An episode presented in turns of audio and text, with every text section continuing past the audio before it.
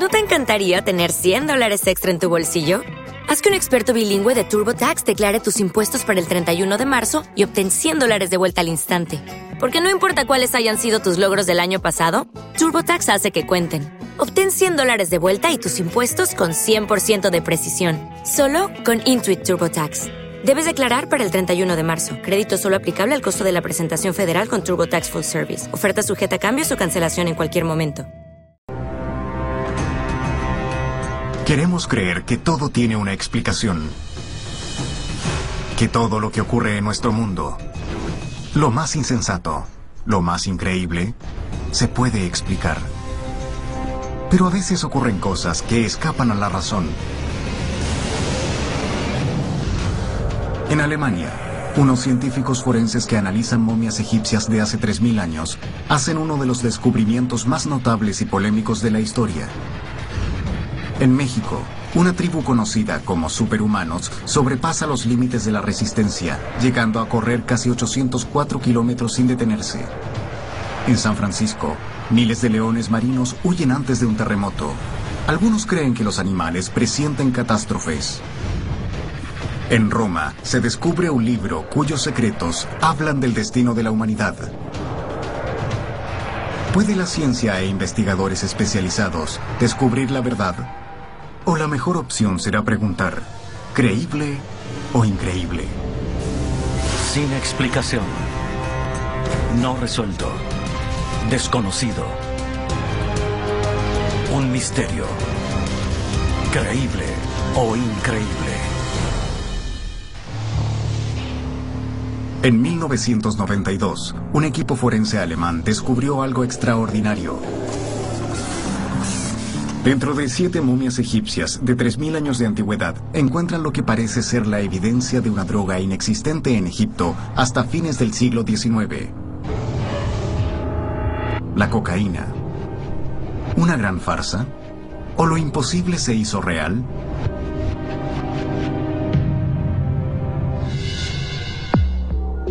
Los antiguos egipcios nos han fascinado siempre.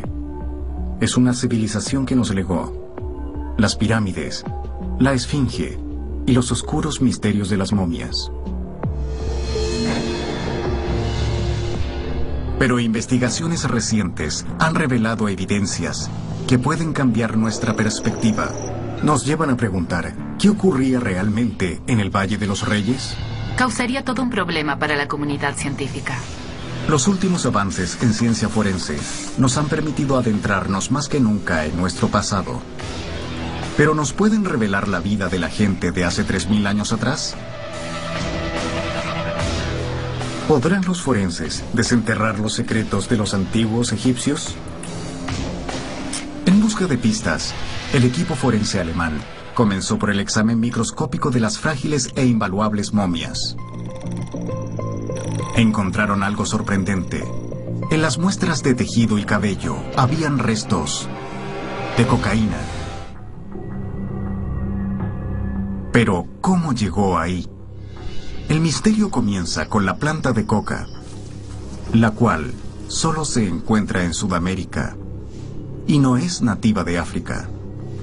¿Cómo llegó la cocaína sudamericana adentro de las momias egipcias? Bernard Ortiz de Monteliano, antropólogo médico, fue uno de los que cuestionaron el hallazgo.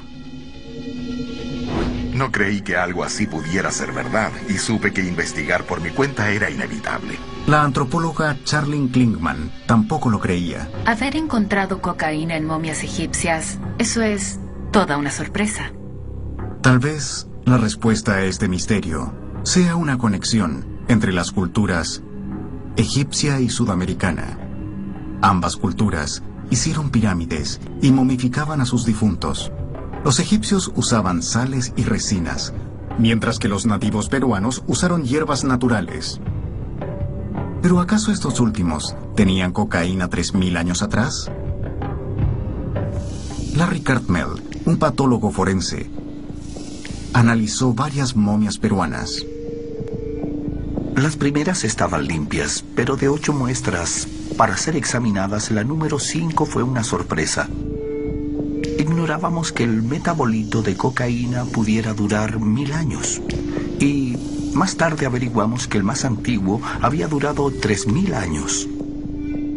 La cocaína es un muy buen anestésico local y alivia el dolor. Tal vez la usaban con fines medicinales. Luego descubrimos que alrededor de la mitad de la población había dado positivo en los análisis de cocaína.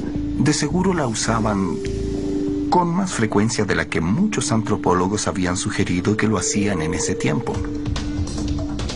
La presencia de cocaína en momias egipcias y peruanas arroja una interrogante. ¿Hubo interacción entre ambas culturas? ¿Podrían los egipcios haber viajado a Perú? Sería todo un problema para la comunidad científica si alguien llegara a probar con evidencias concretas la teoría del viaje a través del océano. ¿Cruzaron los egipcios el Atlántico antes que Colón? Muchos perecieron intentando hacer el mismo viaje. Viajar 12.000 kilómetros a través del océano requería conocer las corrientes, los vientos y las estrellas. Los egipcios eran una de las culturas más avanzadas de su tiempo, 3.000 años antes de Colón. Pero ¿tenían el conocimiento para viajar por los mares? Usar el río Nilo para realizar comercio a través de África era posible, sin embargo, poder lograr cruzar todo el Atlántico hasta llegar a un lugar donde hay otra cultura y hacer contacto sería un logro monumental sin duda. La mayoría de las embarcaciones en el antiguo Egipto estaban hechas con juncos de papiro. Su pequeño tamaño hacía casi imposible realizar un viaje de ida y vuelta a Sudamérica en una de estas embarcaciones. Eso habría sido una increíble y enorme hazaña. Si observamos bien, los registros egipcios hablan de sus grandes conquistas y de sus heroicas hazañas, pero no hay nada que nos indique que hubo un viaje transatlántico, absolutamente nada. Sí sabemos que hay evidencia de tecnología marítima, pero nada que apoye una teoría como la de cruzar océanos. Pero incluso si los egipcios tuvieron la tecnología para cruzar el océano, hay otro problema. Hasta el momento no se han encontrado rastros egipcios en Sudamérica, ni tampoco se han encontrado reliquias sudamericanas en ninguna parte de Egipto. Es lógico pensar que si hubo contacto con sudamericanos, habrían intercambiado maíz, algunos otros bienes y cultura. Pero algo como esto no aparece ningún registro. No hay registros en el Nuevo Mundo, tampoco en el Viejo Mundo, y mucho menos en Egipto respecto a un viaje donde se mencione la cocaína o ir a tierras lejanas en un bote de juncos. No hay evidencia en ninguna parte que apoye la teoría de los viajes y contacto entre culturas a través de alguna embarcación que haya cruzado el océano. Se necesitarían 200 o 300 viajes de ida y vuelta cada año para llevar tantas hojas de coca a Egipto. Hay muchas suposiciones con respecto a esto. Si no había forma de que la cocaína pudiera cruzar el océano, ¿cómo llegó a las momias egipcias? Pudo haberse contaminado en un laboratorio tal vez durante una transferencia. Muchas de las momias vistas en museos han pasado por diversos lugares antes de llegar a destino. Hay muchos posibles focos de contaminación. Si, por ejemplo, estuvo en un cajón donde antes se guardó algo distinto, es posible que se haya contaminado por los residuos dejados por lo anterior. Pero ¿cómo pudieron contaminarse las momias? La era dorada de la exploración ocurrió del siglo XV al XVIII. Los descubrimientos de antiguas civilizaciones perdidas llamaban la atención de todos. El antiguo Egipto era un fenómeno tan popular como se retrata en cualquier gran película en el día de hoy. A la gente le interesaba, leían sobre él y lo estudiaban. El interés era tal que deseaban una parte de él. Poseer una momia egipcia era un símbolo de estatus para la élite europea. Muchas de las reliquias egipcias estuvieron en el hogar de alguien durante varios años. Ataúdes, momias, Objetos funerarios. La gran parte provino de colecciones privadas. En esos días, La gente rica como los nobles y reyes coleccionaba todo tipo de cosas. Reunían ah, animales extraños, rocas, minerales y lo que se les ocurriera. Les gustaban especialmente las momias egipcias. Armaban museos privados que usaban para tener algo exótico y especial que mostrarle a la gente en las reuniones de sociedad. Los métodos arqueológicos de la época eran bastante primitivos. Como resultado, los escombros quedaban atrapados en las momias. La cocaína fue introducida en Europa a fines del siglo XIX con fines medicinales. ¿Podrían las momias haberse contaminado de algún modo? Se trata de un escenario creíble. Creíble, pero probablemente imposible. La evidencia de cocaína encontrada por el equipo forense había llegado a las momias por inhalación o algún tipo de alimento. Se alojó en el tejido corporal y cabello mientras la persona estaba con vida. Un contacto rápido no daría ese resultado. Además, había limpiado cuidadosamente las momias. Para evitar toda contaminación. ¿Cómo llegaron estas drogas a los cuerpos? Es todo un misterio. Tal vez las momias no eran egipcias en realidad. El afán de élite por tener momias egipcias provocó la aparición de falsificadores que se dedicaban a hacer sus propias momias para venderlas como si hubieran sido encontradas en Egipto. Muchos alrededor de todo el mundo las compraban en busca de algo interesante y por supuesto exótico, pero a cambio recibían algo ligeramente distinto. Algunas personas conseguían lino y lo usaban para envolver un cadáver, haciéndolo parecer una momia auténtica, la cual vendían poco después.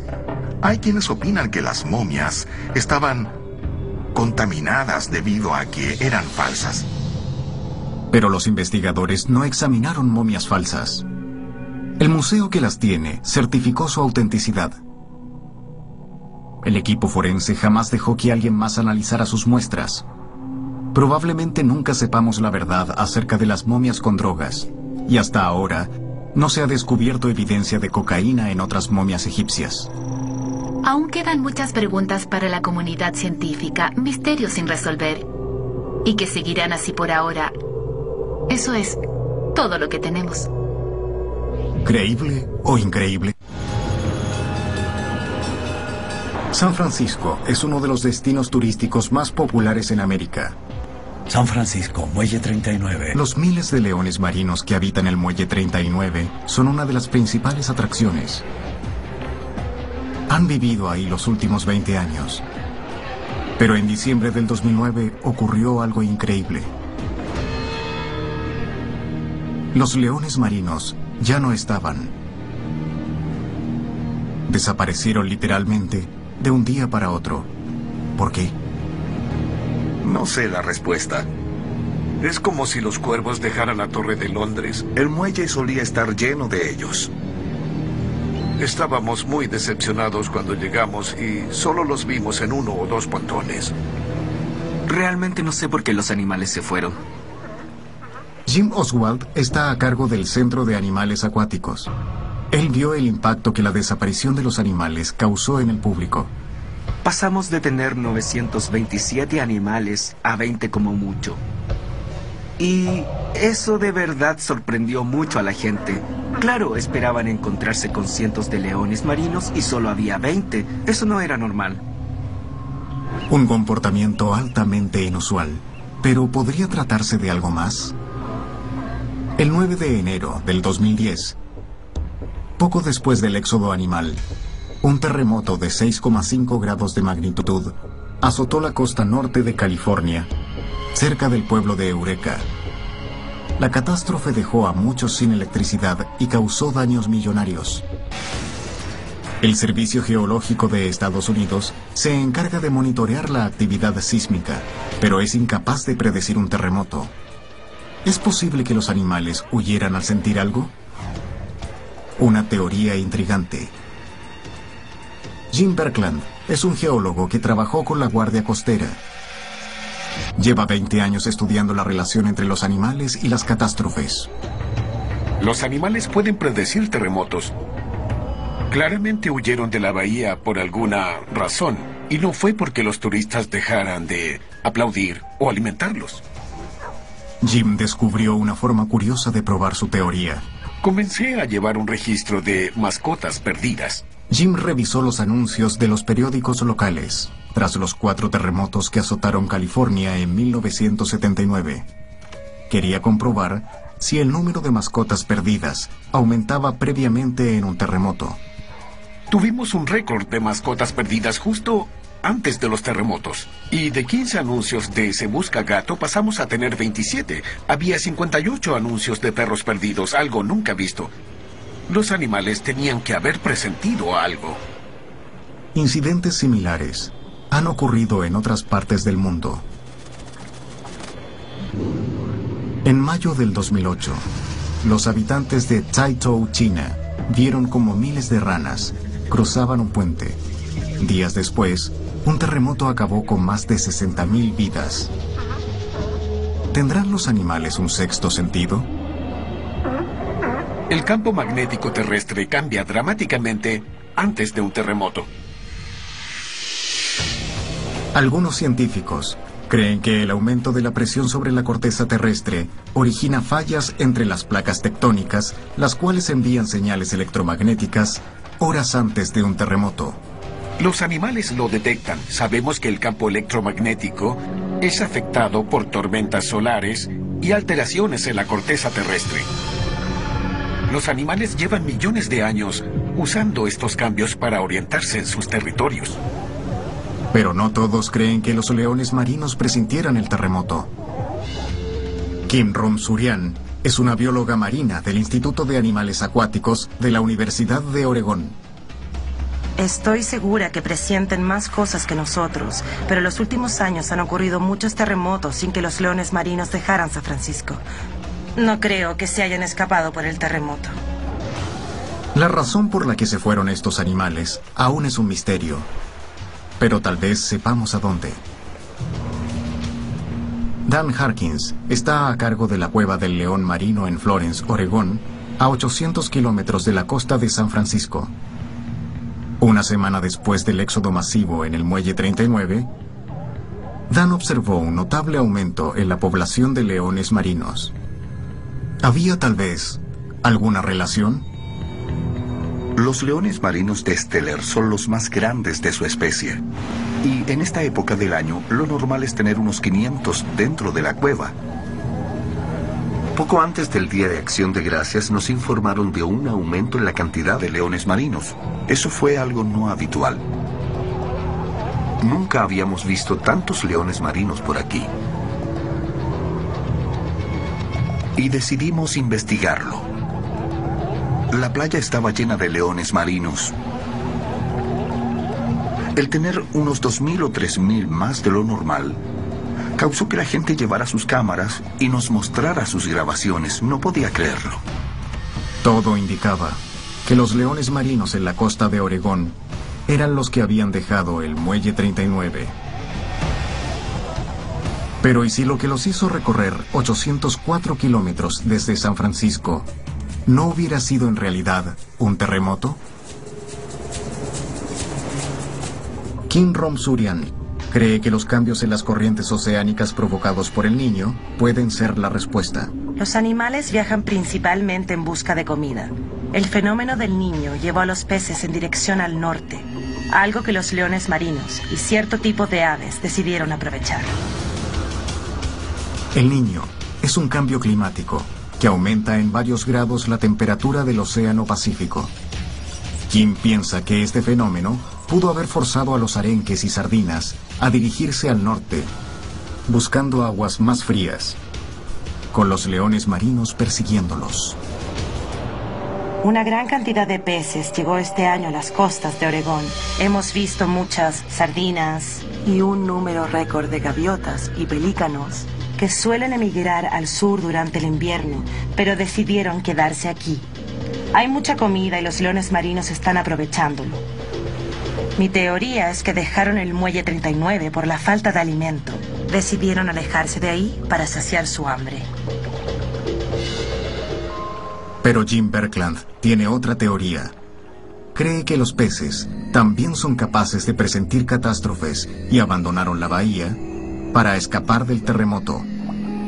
Se han registrado muchos cambios en los movimientos de los peces antes que ocurra un terremoto. Es común leer acerca de cómo los peces salen del agua sin razón aparente y luego se mueve la tierra. Hay informes de eso. ¿Cuál es la respuesta al misterio de los leones marinos de San Francisco? ¿Presintieron que venía un terremoto? ¿Estaban en busca de comida? ¿O se trató de algo más? Tal vez nunca sepamos el por qué, pero sí cómo terminó. Los leones marinos regresaron al muelle 39 en febrero del 2010, tres meses después de su desaparición. El misterio continúa, pero al menos San Francisco estará tranquilo. ¿Es creíble o increíble? Existen libros y escrituras misteriosas que han causado pánico y controversia a través de la historia. Algunos creen que Nostradamus predijo la llegada de Hitler, los ataques del 11 de septiembre y el fin del mundo en su libro de profecías.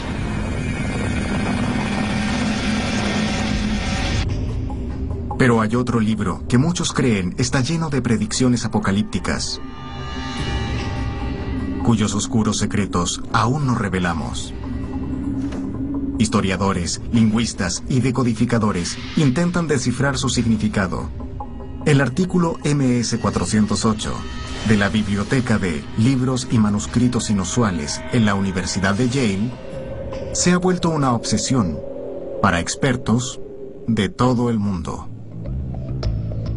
Nuestra primera impresión fue que se trataba de algo extrañamente familiar y muy raro a la vez. Por un lado, nos parecía conocido.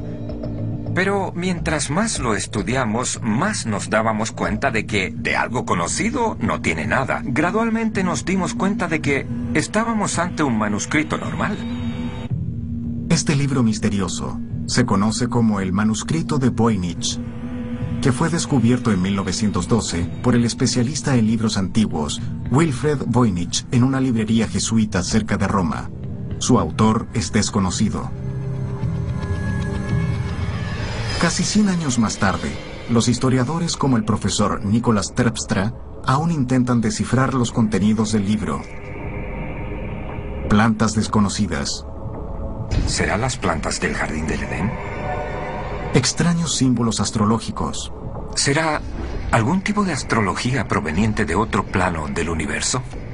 Y lo más misterioso, páginas enteras que no han podido ser descifradas ni en 100 años.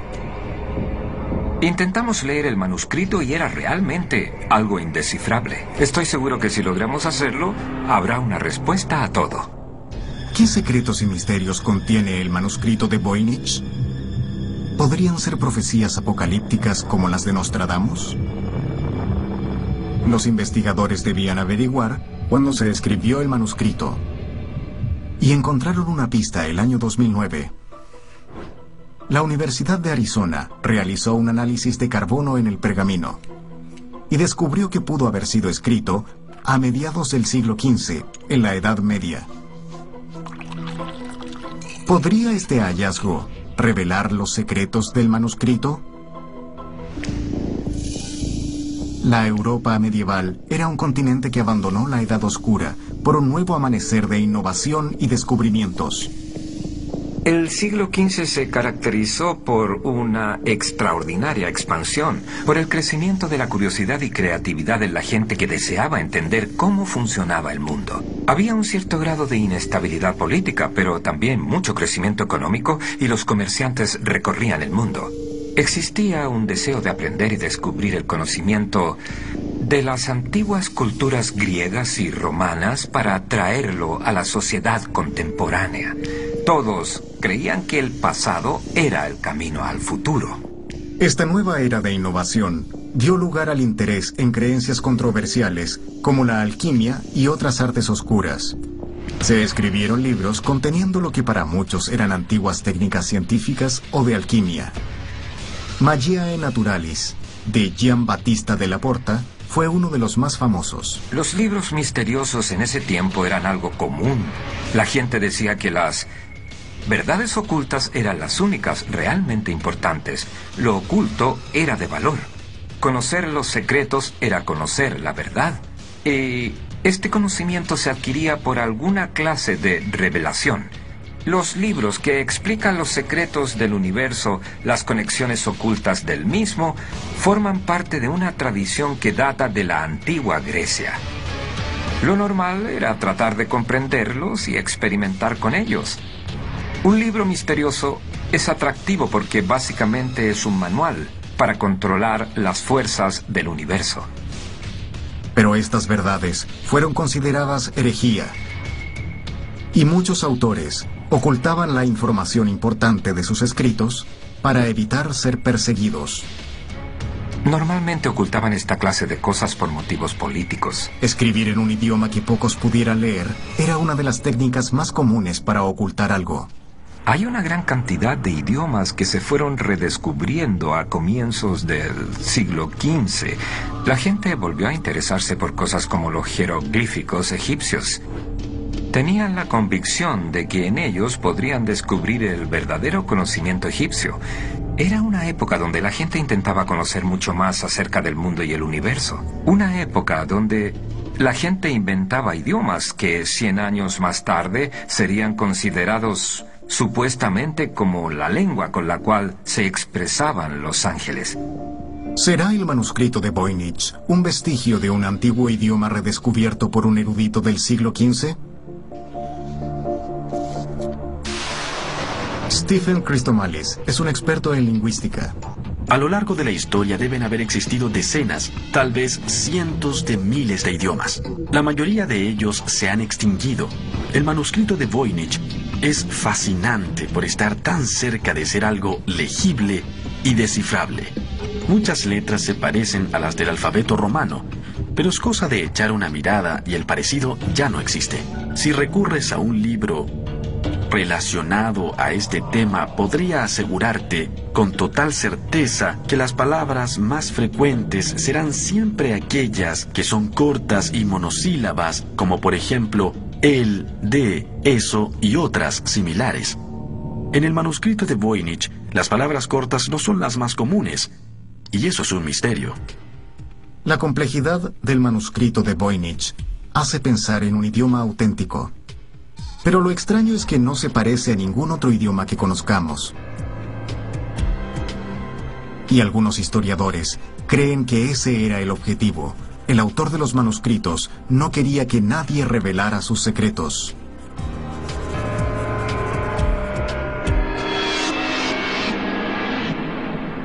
¿Podría el conocimiento secreto del manuscrito de Voynich estar oculto tras un código? ¿Algo como un cifrado medieval? El cifrado por sustitución es la clase de código más simple. Se toma una letra del alfabeto y se reemplaza por otra. Entonces A será reemplazada por B, C, D. Y si bien el mensaje puede parecer ilegible a primera vista, al estudiarlo más de cerca, los patrones aparecerán. Ahora tomemos el inglés como un ejemplo. Y digamos que la letra E es la más utilizada en este idioma. Si luego analizamos el texto encriptado y la letra L es la más usada en la escritura, podemos empezar a suponer que se utilizó para codificar la letra E. El problema, como han descubierto algunos de los más grandes decodificadores, es identificar estos patrones en el manuscrito de Voynich. Durante la Segunda Guerra Mundial, la máquina de cifrado Enigma de Alemania casi perfeccionó el encriptado de documentos. Los decodificadores de los aliados debieron llevar su tecnología más allá del límite para descifrar estos códigos.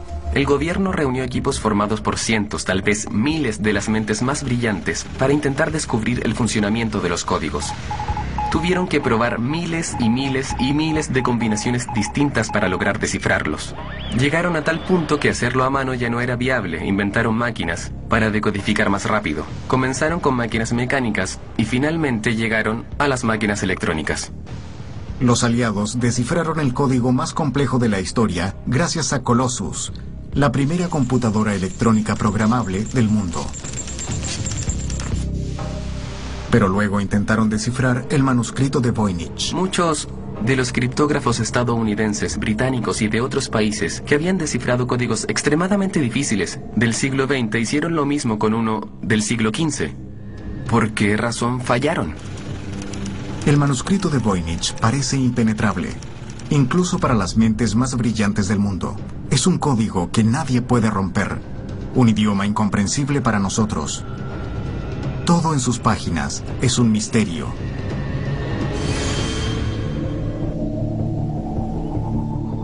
Gordon Bragg es un experto en Voynich. Cree tener la respuesta. Siente que el misterio no está en lo que podemos ver, sino que más bien en lo que no vemos del manuscrito. Incluso los calígrafos modernos más perfeccionistas cometen errores que deben borrar, limpiando el pergamino para luego escribir el texto sin ningún error. Pero eso no parece haber ocurrido en el manuscrito de Voynich, lo que implicaba que el contenido daba exactamente igual. La persona solo escribía lo que se le ocurría sin otra intención.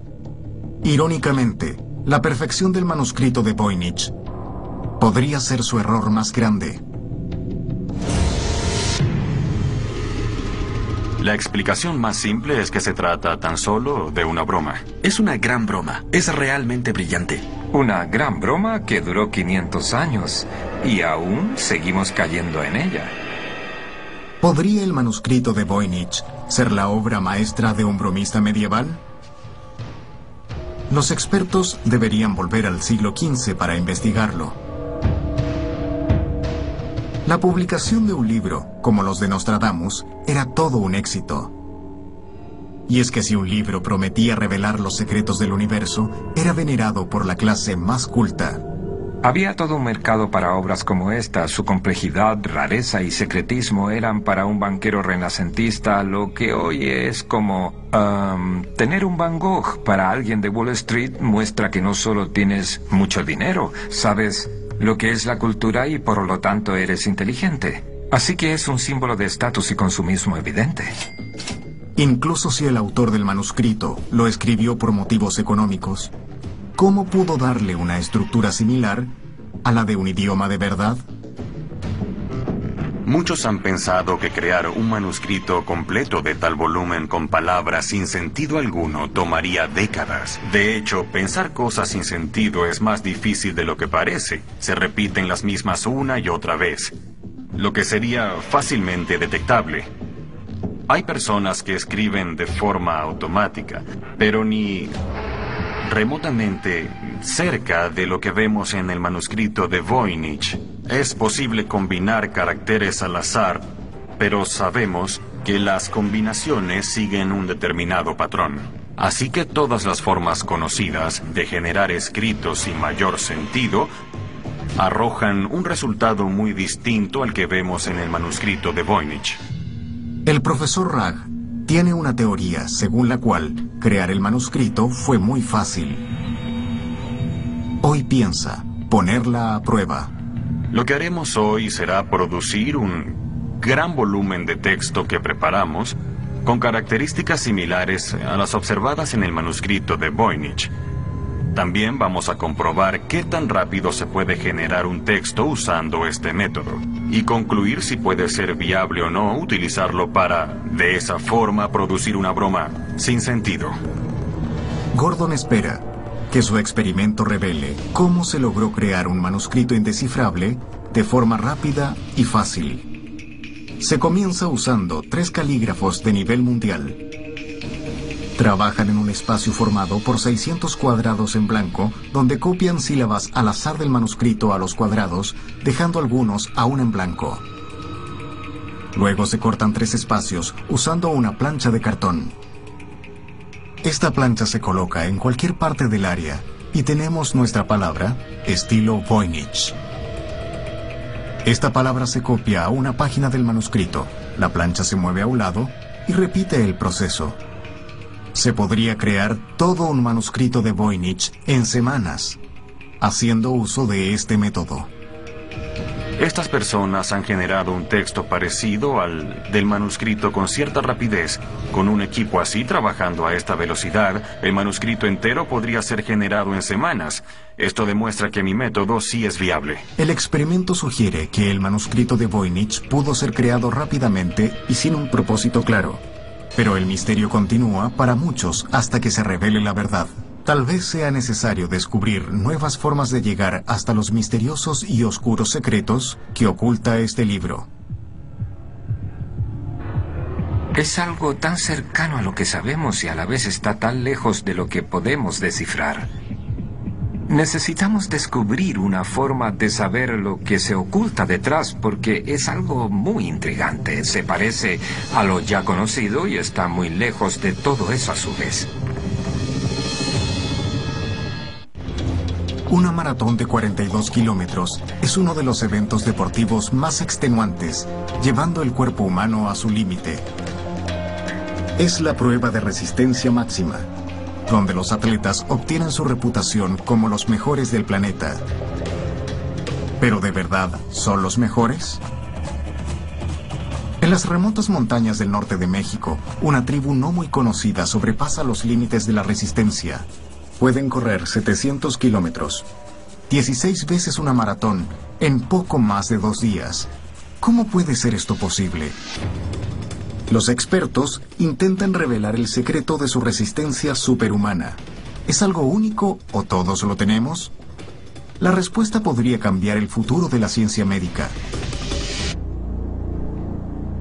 En las remotas montañas de Sierra Madre, en el noroeste de México se encuentra la Barranca del Cobre, hogar de una tribu llamada los Tarahumara o Corredores. Este ha sido el hogar de los Tarahumara por 500 años. Tienen ese nombre por su capacidad de correr distancias increíbles sin zapatillas deportivas. ¿Cómo lo hacen? Chris McDougall, un ex maratonista, está sorprendido con la gran resistencia de los Tarahumara. Es una tribu capaz de recorrer distancias superiores a los 160 kilómetros. Acostumbran a correr más de 320 kilómetros. Y no solo algunas personas, sino que todas, ya sean hombres, mujeres, jóvenes o viejos. La mayor distancia recorrida por la tribu son 700 kilómetros en poco más de 48 horas.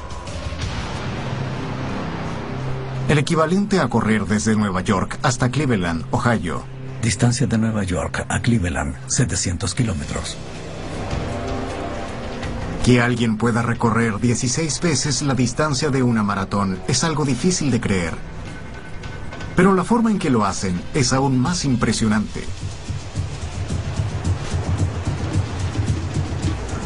Corren ya sea descalzos o con sandalias hechas de piel de venado, también esperan a que la gente arroje neumáticos viejos para recogerlos y convertirlos en sandalias.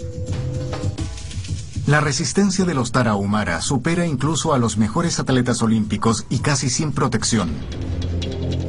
El nutricionista deportivo John Berardi piensa que su remoto hábitat desempeña un rol importante en sus extraordinarias habilidades. Para esta gente, Correr es algo fundamental en su cultura. Lo hacen para sobrevivir, comunicarse entre las aldeas y también por deporte. Los Tarahumara viven para correr. Acostumbran a realizar carreras de 320 a 482 kilómetros a través de terrenos montañosos. Pueden correr hasta 1126 kilómetros en una semana cuando entregan el correo. Tienen que imaginar que viven en una cultura donde correr distancias es la única expresión atlética, además de ser una forma de supervivencia. Es algo muy útil para ellos. ¿Cómo recorren los Tarahumara estas distancias increíbles? ¿Podría su dieta ser la respuesta? Un maratonista promedio quema unas 2.600 calorías en una carrera de 42 kilómetros. Para soportar esta distancia, necesita ingerir grandes cantidades de carbohidratos como los presentes en las bebidas deportivas. Estos carbohidratos son almacenados por los músculos en forma de glucógeno y convertidos gradualmente a energía. Pero se estima que los Tarahumara pueden quemar hasta 43.000 calorías en una carrera de 700 kilómetros. ¿De dónde sacan tanta energía? John McDougall estudió la dieta de los Tarahumara y encontró algo sorprendente. Ellos beben mucho alcohol, y más en la época de la cosecha, donde celebran las desguinadas, que son fiestas sin control, donde todo el mundo bebe sin medida hasta que prácticamente pierden el conocimiento. Esto tiene un sentido en una cultura donde todos dependen de todos y no pueden permitirse resentimientos ni tampoco rencores. Ellos necesitan desahogarse y dejar salir todo lo malo. Los Tarahumara beben grandes cantidades de una cerveza propia llamada tesguino durante la cosecha y antes de una carrera. ¿Podría esto ser la clave de su extraordinaria resistencia? Podríamos argumentar que usan esta cerveza de maíz para hidratarse y aumentar sus niveles de glucógeno. Posee gran cantidad de carbohidratos y un muy bajo contenido alcohólico. Se estima que sería necesario beber unos 4 litros para llegar a embriagarse con esta cerveza de maíz que ellos fabrican. Si pensamos en ello, la ingesta de tal cantidad de fluidos conlleva a un alto nivel de carbohidratos en el organismo. ¿Pero es su dieta la única razón de la resistencia superhumana de los Tarahumara? Dan Lieberman piensa que tal vez hay otra respuesta. La gran resistencia física de los Tarahumara proviene de nuestro pasado como cazadores. El mundo actual es tan diferente del que nos vio evolucionar que perdimos capacidades a causa de ello. Los cazadores de hace cientos de miles de años tenían que recorrer largas distancias persiguiendo a sus presas. Las perseguían literalmente hasta matarlos por hipertermia. Esto se conoce como caza por persistencia y los Tarahumara aún la practican. Se corre a, a una velocidad que mantenga galopando al animal. Muchos se recuperan a través de jadeos, pero cuando un animal galopa, no puede hacerlo y su temperatura corporal aumenta cada vez más. La evolución nos dio muchas herramientas para recorrer largas distancias. ¿Acaso nacimos para correr? Hay características en todo nuestro cuerpo, literalmente de los pies a la cabeza, que nos ayudan con el almacenamiento y liberación de energía mecánica para lograr enfriarse, para recuperar energías cuando corremos distancias. Los Tarahumara han conservado y desarrollado estos mecanismos para almacenar la energía durante su vida. Poseemos estas capacidades, pero no las usamos. Dan piensa que nuestro estilo de vida sedentario es el causante de nuestra falta de resistencia. ¿Para qué saldrías a cazar hoy en día si puedes ir al supermercado y comprar tu almuerzo bien fresco, limpio y empacado? Pero tal vez exista otro motivo que nos impide correr como los Tarahumara. Cuando empezamos a estudiar el efecto de correr descalzo o con sandalias, descubrimos algunos aspectos de la forma en que corren los Tarahumara que podrían sernos de utilidad. Los Tarahumara no utilizan zapatillas deportivas convencionales. Corren con unas delgadas sandalias llamadas huaraches. O lo hacen descalzos, ¿Podría esta ser la respuesta de su capacidad sobrehumana? La doctora Irene Davis, científica deportiva, sospecha que debido a no usar calzado, los tarahumara corren de distinta forma que los maratonistas. Y esta puede ser la clave de su gran resistencia. Hoy pondrá a prueba su teoría. Bien, primero vas a caminar un poco como calentamiento y luego empezarás a correr. Quiero que tu pie llegue al suelo de forma natural. Reuniremos algunos datos de tu forma normal de correr. Al usar zapatillas, el talón es lo primero en tocar el suelo y luego el resto del pie. Esto se llama golpe de talón en términos deportivos y desde hace mucho se considera el estilo ideal para correr. Pero los resultados del experimento arrojan otra perspectiva. Esta es una imagen de tu esqueleto corriendo. Entiendo. Esta flecha roja es la fuerza de reacción del suelo mientras pasa por tu talón, luego por tu pie y finalmente tu centro de gravedad. En este gráfico tienes la reacción del suelo con respecto a la fuerza con que cae tu pie. Lo interesante es que tu impacto máximo es muy distinto y este impacto podría tener relación con determinadas lesiones. La prueba sugiere que al correr con zapatillas nuestras piernas y pies sienten un mayor impacto. Esto aumenta la posibilidad de lesiones y la protección que dan las zapatillas puede volverse un arma en nuestra contra. Los músculos no se fortalecen gracias a la protección de las zapatillas, se vuelven bastante débiles y la posibilidad de lesiones aumenta. ¿Hay alguna diferencia si la persona corre descalza? Jason, ¿estás consciente de la forma en que pisas o dejas que tus pies lleguen al suelo de forma natural sin pensarlo? Dejo que mis pies actúen naturalmente y caigan donde quieran. Siento que toco el suelo con la parte delantera y media del pie. Definitivamente, hay un menor impacto. Ahora vemos cómo corres descalzo. Observa que no estás pisando tanto con el talón como antes. ¿Te das cuenta que hay cambios cuando tu impacto está al máximo? El cambio en el impacto fue algo sorprendente. Había mucha diferencia al quitarse las zapatillas. ¿Nos volveríamos superhombres si corriéramos descalzos? Seguramente no, pero revelar los misterios de la extraordinaria resistencia de los Tarahumara nos puede ayudar a entender, de una forma mucho más profunda, los secretos del cuerpo humano. Creo que es posible aprender mucho de gente como los Tarahumara porque nos enseñan cómo nuestros cuerpos fueron diseñados para funcionar mejor, nos ayudan a entender capacidades humanas básicas, como recorrer enormes distancias algo fuera de lo común. Pero los Tarahumara nos enseñan que esto puede ser algo totalmente normal.